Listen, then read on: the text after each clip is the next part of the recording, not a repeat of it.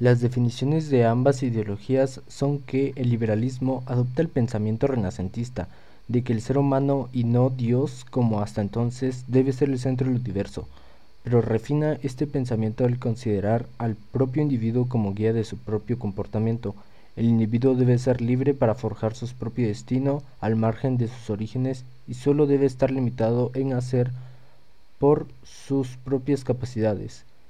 Esta libertad individual se manifiesta en otras libertades tales como la libertad de pensamiento, libertad de expresión, opinión y publicación, libre mercado, libertad de movimientos o libertad de participación